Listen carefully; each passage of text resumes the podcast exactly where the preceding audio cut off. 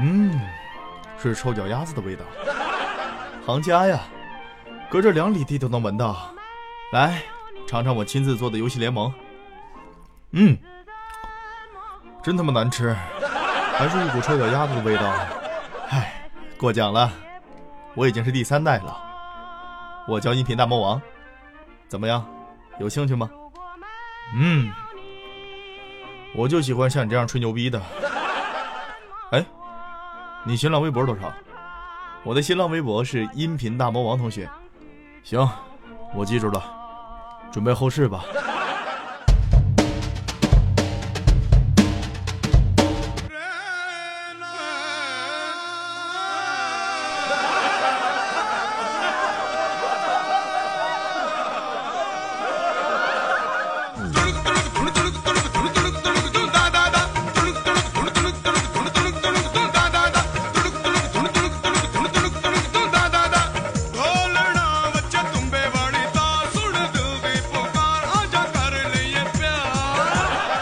大家好，欢迎来到游戏联盟，我是音频大魔王。那咱们没有加关注的朋友可以加个关注。是这样，大魔王呢是一个非常屌丝的阿宅，呃，身边也没什么朋友，整天就是除了老婆李帆，呃，要不就是老婆，呃，就这几样。整天呢想找几个知心人，呃，沟通一下感情，私下交流一下，彼此呃互相留一下各自的百度云账号啊，还有呃你的各种链接网址，大家可以进行分享一下。呃，大魔王是本着这个目的和大家进行交友和朋友的啊。没有李帆的朋友你就不要关注我了。好了，我开个玩笑。那其实关注大魔王的新浪微博呢，是也是有个典典故的。新浪微博当中有个用户名字叫做音频大魔王，呃，另外还有一个名字就叫做音频大魔王同学。其实这两个号都是我的。第一个叫做音频大魔王嘛，呃，刚开始是这样的。我自己注册完之后，我把。密码给忘了，然后我就是去申诉去了。申诉之后，我发现这电话号不对，我一看，哎呀，也不对劲儿啊！我这账号也忘了，应该也是。结果呢，就产生了音频大魔王同学这个新浪微博了。那咱们没有关注的朋友可以关注一下。好了，废话不多说，咱们进入今天的正题，就是十月新番。十月新番，大魔王最近有关注一个新番，叫做《落地骑士英雄坛》，就是弹玻璃球那弹，还有画弹的弹。那么到本周呢？呃，今天是多少号啊？十月二十六号，这是在一九三六年，呃，更新了四话，而且这个我看是这个点击量啊是日渐趋涨的趋势啊。而且我看了一下简介，简介是这样写的，他是说将灵魂转化为魔剑，以成为魔导骑士为目标的黑铁一辉，却因为缺乏魔法而被戏称为落地骑士。这无意之中吧，与最强排名的美少女史蒂拉·法米利昂的相遇，这一辉最弱的学员生活就此改变了。然后我又看了这个标签儿啊，第一个是后宫，第二是连载中，第三是校园，第四是叶良辰。好吧，我似乎懂了些什么哈。另外就是战斗。那刚开始大魔王看这个新番的时候，是以着不看 AV 看 AV 的心态去看这部新番的。但是我又看了仔细看了一下，这个漫。我觉得非常有意思呀！为什么说非常有意思呢？原因就是非常有意思啊！我一开始以为这是一个类似《展赤红之红》的动漫呢，结果进去一看呢，呵，哎呦，内容量、信息量，这这都是非常广大，像异性恋，还有发 Q 之类的，呃，什么都有。那么在前几期的节目当中呢，大魔王有简单的提到，呃，在第一话的。呃，番剧当中有大概了解一下相关的剧情。那今天呢，大魔王就继续给大家吹牛逼，呃，大家听好了。呃，当然了，众所周知，刚刚的第二话一开始呢，就是一个开学了嘛，开学典礼，又是一个班主任、导员啊，给学生上课的一个场景。每每一些电影当中都会有一些上课的环节吧，就是教师的环节。哎，我相信大家都能听得明白。结果这个班主任呢，我这一看似乎有些眼熟，难道是没有皇冠的无聊世界中的大祭司不破冰果吗？啊这长得也太像了，连这黑眼圈啊都是同父异母生出来的。你瞧瞧人家这爸妈也不容易。这个班主任也是，呃，现场进行了强行的解说，也是简单了交代一下学校内的相关事宜以及各种日程啊，包括呃有一些男女混住的这种呃住宿习惯。先给大家了解一下这个剧情的背景，就是这个男主啊，他是一个等级非常低的，就是低能，就是分为 A B C D E F 嘛，他是属于 F 啊，不是罩杯啊。呃，排名 A 的呢，就是这个女主，哎，就特别屌。结果呢，第一话的呃，这个一番战斗过后呢，是这个 F 学员给这个 A 学员给干掉了，就是男主把女主给制服了，最后变成了女仆啊，到底是怎么回事？稍后呢，大魔王再给大家进行详细的讲解。其实当我看到这个班主任正在侃侃而谈的时候，我以为他在那儿吹牛逼呢啊，不不不是，一切都是非常正常的进行当中的时候，总感觉哪里好像隐藏着宇宙末端的一种洪荒之力。结果这班主任说着话说着话就吐血了，一下就晕了，然后情节就开始进行了神展开啊！神展开，这个男主和女主就去看望老师去了。看望老师到医院之后，这老师说了一句，这他说了一句让我终身难忘的话：老师每天要吐一升血，一升血！哎呦我去！当然了，标签当中有后宫二字，这后宫二字，呃，当然呃就在这个新番第六分钟的时候就完全体现到了。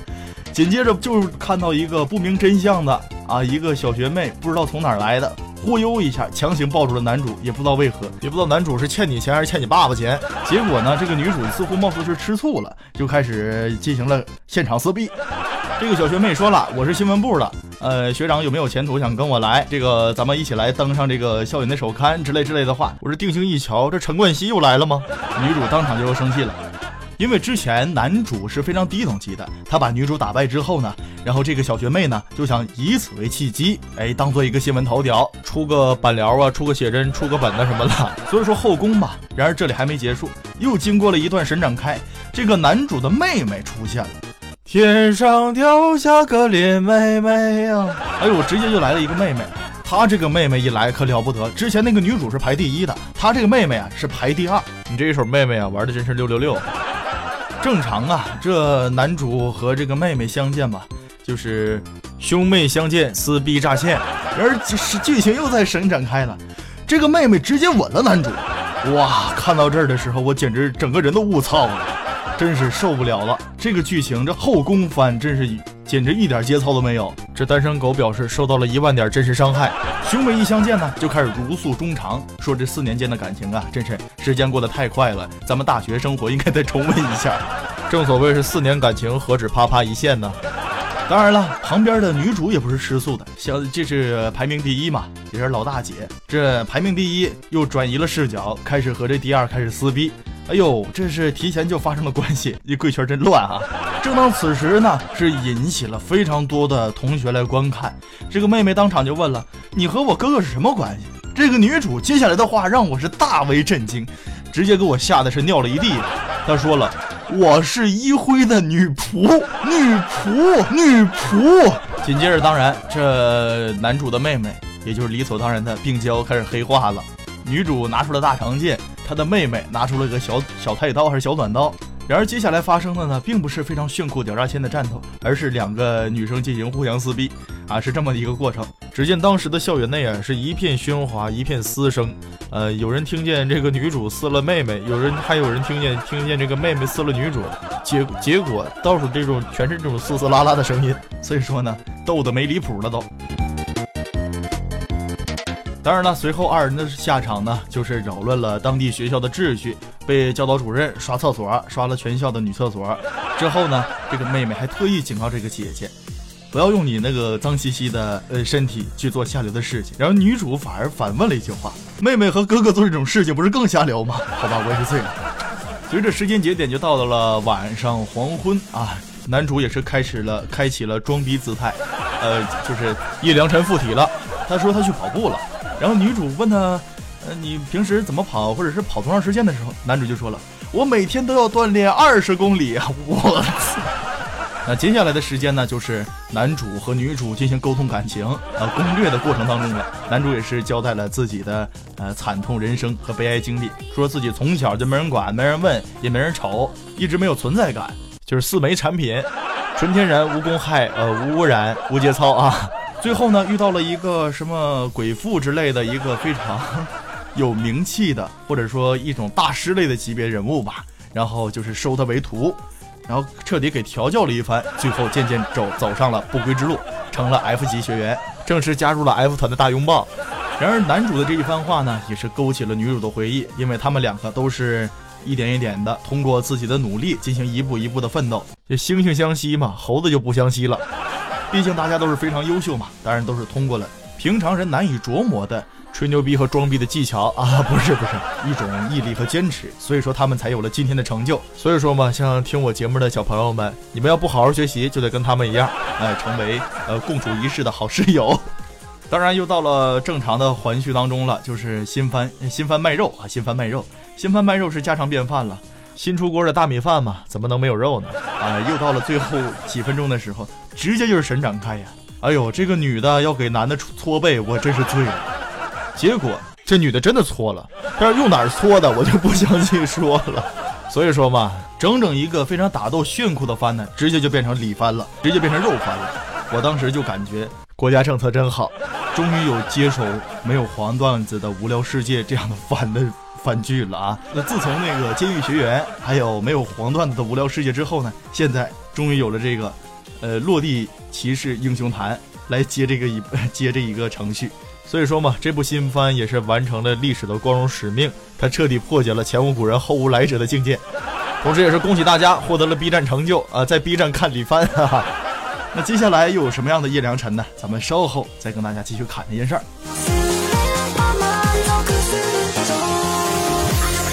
回过头来再跟大家聊一聊国漫。国漫呢，最近有一个集合短片吧，类似于宣传片，是特别火爆的大头菜嘛，火爆 也是非常引人关注的。这个叫做什么呢？就是即将上映的国漫预告大全。看完的我已经热血沸腾，国漫也能这么棒。然而并没有什么卵用啊！这句话是我自己加的，哎，是这么一个视频。呃，大魔王也是简单看了一看，确实是非常有希望。呃，而且呢，据说哈，有很多的日本漫画呢，现在是由中国人来画的，因为有一些是廉价的劳动力嘛，大家都知道。而且近期要上映的是一个《钢语》，一定要特别提出的 啊，钢不是月字旁那个钢，是铁字旁那个钢啊，就是《钢语》概念片。这个番呢也是非常劲爆、非常炫酷的，但是题材也是非常符合呃时代大背景嘛，大家都知道查水表的时代大背景。钢宇呢，就是一个非常炫酷的，类似于我个人感觉类似高达。另外呢，还有一个就是《碎城离心鬼域咒怨篇》，哎，这个让我想到了一个《圣斗士星矢》，哎，我感觉特别像那个杀马特的造型啊，简直是啊，真是一个国漫的希望。另外第三部国漫呢，就是《龙吟沧海》，哎，《龙吟沧海》呢，它是类似于，感觉像是《真三国无双》里边的 CG。还有像是像这个 GTA 五啊这种游戏里边，还有这个鬼泣啊，像这一些一一类游戏的宣传片，我觉得这个画质是非常像的。进去之后呢，就是一个紫色头发一个大波妹，然后也是个眼镜娘啊，感觉这是就是能够吸引一部分吧屌丝玩家。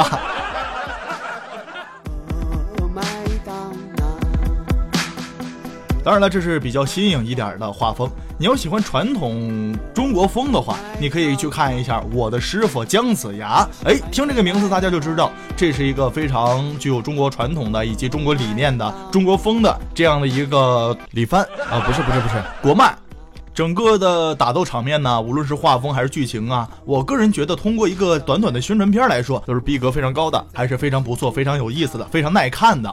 当然，喜欢小清新的或者是一些文艺风格类的，比如说像喜欢我唾弃你的坟墓啊、下水道的美人鱼呀这一类的文艺风格类的影片的呢，哎，别着急，也有你喜欢的，就是《昨日清空》。这个也是中国即将上映的国漫，也是非常值得期待的。我觉得它的画风呢非常像《命运石之门》，还有《千与千寻》这一类呢还是比较值得期待的。像这一类呢都是静静的装逼、静静的吹牛逼的一系列漫画。所以说嘛，即将新上映的国漫预告呢，我觉得还是非常精彩、非常好看的，因为各个风格、各个画风、各个类型它都没有啊，不是不是都有涉及。比如说《大海鱼塘》也是类似此一类的。就是一些偏文艺、偏小清新的画风。好了，聊完了动漫，咱们聊一聊游戏。那最近大魔王有关注 Steam 平台的一周销量排行榜。那在 Steam 平台十月十九号公布了最新一周的排名，辐射四呢是成功战胜了方舟，生存进化正式登顶，小三儿正式上位了。而 CSGO 呢依然是位居第二。那么咱们来看一下这一周的呃，游戏排名都是怎么样的？排名第一的呢是辐射四啊，它是上升了，就是地心引力没那么强了，它变成气球了就上升了。排名第二是 CSGO 全球公式，你像这样的就是下降了，不好好学习，地心引力太强了。那排名第三是情热传说，这是新进的游戏，看着了没有？像这样的就是意外怀孕的。排名第四是 GTA 五，像这个呢就是家里的长子不受到厚爱了。排名第五是我的世界故事模式第一章，像这个呢就是大老婆生了一个新小子，换汤不换药。排名第六的是战锤末世鼠疫，哎，这也是新进的游戏，这是大老婆生的第二个闺女。排名第七是方舟生存进化，排名第八是文明太空潮起，哎，这也是新进游戏。排名第九呢是火箭联盟，排名第十是保持通话炸弹不炸，这也是新进游戏。这后来的几个儿子姑娘我就不多说了，因为没啥意思，都是意外怀孕的。那 Steam 平台作为全球最大的正版游戏平台嘛，作为一个大种马，它的单机游戏的更新速度以及游戏质量都是比较好的，呃，砸钱也比较多。而且这个平台呢，一个特点就是所有游戏都会通过筛选才会出现在该平台上，啊，就是看谁爸爸好，呃，供大家购买一些游玩。那么这一期上榜呢，新面孔还是挺多的。本期差距最大的两款游戏呢，是我的世界故事模式和方舟生存进化两款游戏，一个是上升五名，一个是下降六名。其实看到这儿，大家就可以明白到嫡系和庶出啊这个关系是非常重要的。老规矩，咱们还是先说一下前五名的介绍。这辐射四呢，还有不到一个月的时间，而且它的热情度啊也是再一次达到高潮。像他呢，就是父母知道了自己要意外怀孩子了。而且还准备还怀的是个儿子，做了 B 超检验，就非常高兴，提前预热一下。本期呢直接上升到三名了，直接就位居榜首了。而且 CSGO 呢也是继续保持了第二名的位置。排名第三的游戏呢是《热情传说》，这个游戏是在十九号正式发售的。万代的作品作品嘛，还是挺值得期待的。当然，排名第四的游戏则是 R 星大作 GTA 五，本期下降了一名，算是给这《热情传说》让路了。而且排名第五的游戏呢，则是我的世界 Minecraft，也叫 MC 嘛，呃，它是故事模式，所以说嘛，炒冷饭的长子是个有故事的人，而且它是作为著名的沙盘类游戏这个剧情版嘛，这个游戏在该期上榜直接上升五名啊，看得出来这游戏质量还是受到了广大玩家的认可的，所以说嘛，我相信大家完全看得出来，哎，这个嫡系还有长子。啊，这个小儿子是非常重要的，争夺太子之位啊，这就得看个人的魅力了。然而他的爸爸非常不幸，前段时间卖给了微软，把这游戏。而且呢，这还是老规矩，先介绍后面的五名的介绍。排名第六的游戏呢是《战锤末世鼠疫》，这个作品呢是于二十三号上市。战锤系列的游戏口碑其实还不错的，大魔王之前有了解到，呃，简单玩一下《战锤战锤二》。呃，整个打击感呢，还有第三人称的这种感觉都是挺不错的。但是还要提醒一下大家，这女人嘛，玩一玩就好了，不要太用心。而且新作呢，也是在上市之前，呃，举办了很多活动。呃，究竟这个末世鼠疫的游戏可玩性怎么样？我们还是非常期待的。包括它的体位啊，可操纵性啊，我想这还需要广大玩家去进一步的研究和考究。那排名第七的游戏呢，就是《方舟生存进化》啊，这个游戏呢是被做。辐射四挤下榜首之后，直接下降了六名。排名第八的游戏呢，则是《文明太空》和新 DLC 的潮起，啊，和上次的描述一样。文明系列是非常值得研究的，很耐玩，也非常容易打发时间。这就好比如说，你买了一个南极一号，呃，南极一号不懂的朋友可以到百度去搜索一下什么叫南极一号。呃，你就是想玩可以玩，不想玩就可以甩掉了。但是大魔王不太喜欢这种回合制游戏，因为回合制嘛，它的速度以及这个冲刺能力啊不太好。尽管它的画面是再精美啊，大魔王还是没有这个信心去玩。而且呢，潮起的新增新增元素也是让玩家在空闲之余增加了不少的乐趣。那排名第九的游戏呢是《火箭联盟》啊，它是属于一款竞技和娱乐类于一体的游戏。之前也说了嘛，这也是四驱兄弟炒冷饭的故事。这个游戏我个人认为啊，比较应该该火，而且这个是比较好玩的，就是四驱兄弟这 大家的童年，而且还是一个赛车的故事，还是非常有意思的。所以说嘛，最值得期待的大魔王也是最期待的，就是辐射四。辐射辐射四呢，它登顶是早晚的事儿。其实像这种巨大的沙盘游戏带来的丰富体验，需需需需需要这个制作者花上非常长的时间精心打磨才能发售的。看完了 Steam 平台，咱们来看一下游民吧。咱们来看一下。热游的排行榜，那排名第一的呢是《侠客风云传》。哎，这是一个国产游戏，呃，当然需要购买，是回合类的。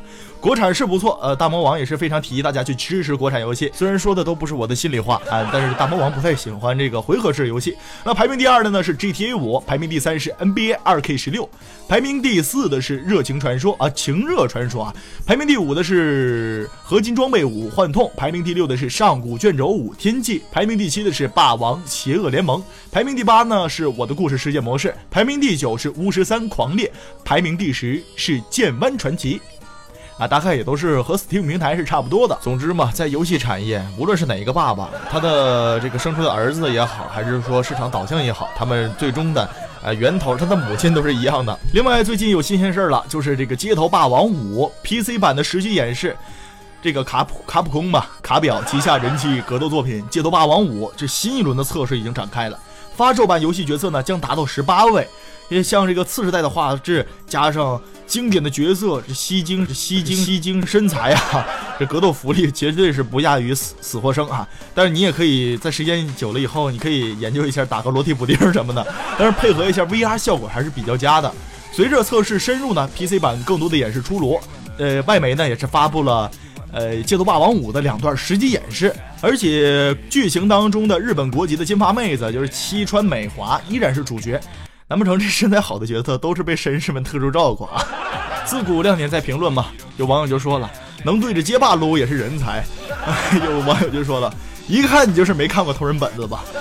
好了，我好像知，我好像瞬间懂了些什么。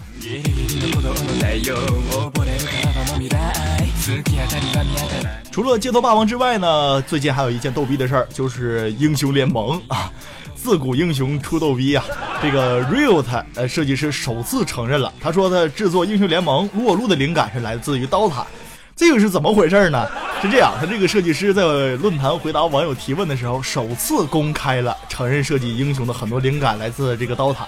大家都知道，洛撸呢是在二零一一年登陆中国的，它是以非常良好的画面、好看的皮肤吸引了非常多的玩家。而刀塔的地图作者冰蛙是和威社合作，就传说中的威爸爸啊，重新制作刀塔二，却因为在这个国服的推迟上线，导致了没有像撸啊撸那样的积累庞大的用户群体，所以说就是呃这个找爹找晚了。但是关于刀塔和撸啊撸之间的战争却始终没有停歇，就整天就是互相黑呀。但其实两个人都是黑木耳，真正的爸爸却是刀塔，而并非刀塔二。那最近呢，这个拳头英雄设设计师就在论坛回答这个网友提问的时候就说了。说他确实是超了，而且有网友问了，说最近这个双子千珏，有人感觉很好奇，你们有没有计划制作一个类似于维京人呃这样的英雄啊？其实我相信网友的内心是崩溃的，当时肯定是手动演习，内心是一片呵呵啊！你准备再抄什么英雄呢？啊，这个制作人就说了，我想不太可能做得出来，我可以详细跟你说一下我们制作一个英雄的过程。最初我们在制作撸啊撸的时候，我们参考最直接来源是刀塔啊。呃，就不不是抄袭啊，就是建立在《魔兽争霸三》地图上那个游戏，而且做了一些基础性规格的修改啊，说白了还是抄袭啊，让一些《魔兽争霸三》mod 中的不可能的内容得到实现。啊，就说白了还是抄袭。呃，其中最重要一个设计一环就是单英雄的控制方面，因此我们不能做到让一个英雄角色拥有多个身份选定啊，这是废话。因此你说的维京人不太可能出现裸露中啊，我们也不会制作可以被选定的裸露英雄。就说白了，做不了，就是非常简单。而且这个制作人也说了，所以说如果我们想做一个拥有两个以上可以控制单位的英雄，我们需要对界面做出很多的改动。此外呢，单独英雄、单独经验、单独装备啊、单独技能，一个英雄要准备很多独立的东西，所以说我们对于英雄技能的复杂程度，呃，设计也是有限的。这样的英雄制作起来太麻烦，还会牵起到界面等等问题，啊，就说白了，呃，还是做不了。啊，就总结一下啊，撸啊撸中不可能出现的英雄，他们的复杂程度啊，是超乎你的想象的。但其实呢，大魔王觉得，无论是抄袭还是被抄袭也好，只要是广大玩玩家愿意接受，觉得玩这个游戏开心，呃，觉得呃能够缓解一些压力，我觉得就已经足够了。这就是游戏的成功所在。那好了，今天的游戏联盟，今天大魔王就跟各位聊到这儿，大家可以关注我的新浪微博啊，没事儿可以跟我吹吹牛逼、扯扯淡啊。我的新浪新浪微博呢，就叫做音频大魔王同学，音频大魔王同学。当然，你还有什么好的新番呐，好的李番呐，好的百度云种子呀，你都可以给大魔王进行私信。呃，好了，那咱们今天的节目就是这些，咱们下期再见吧。关键闪亮登场以后，你还没法儿摁。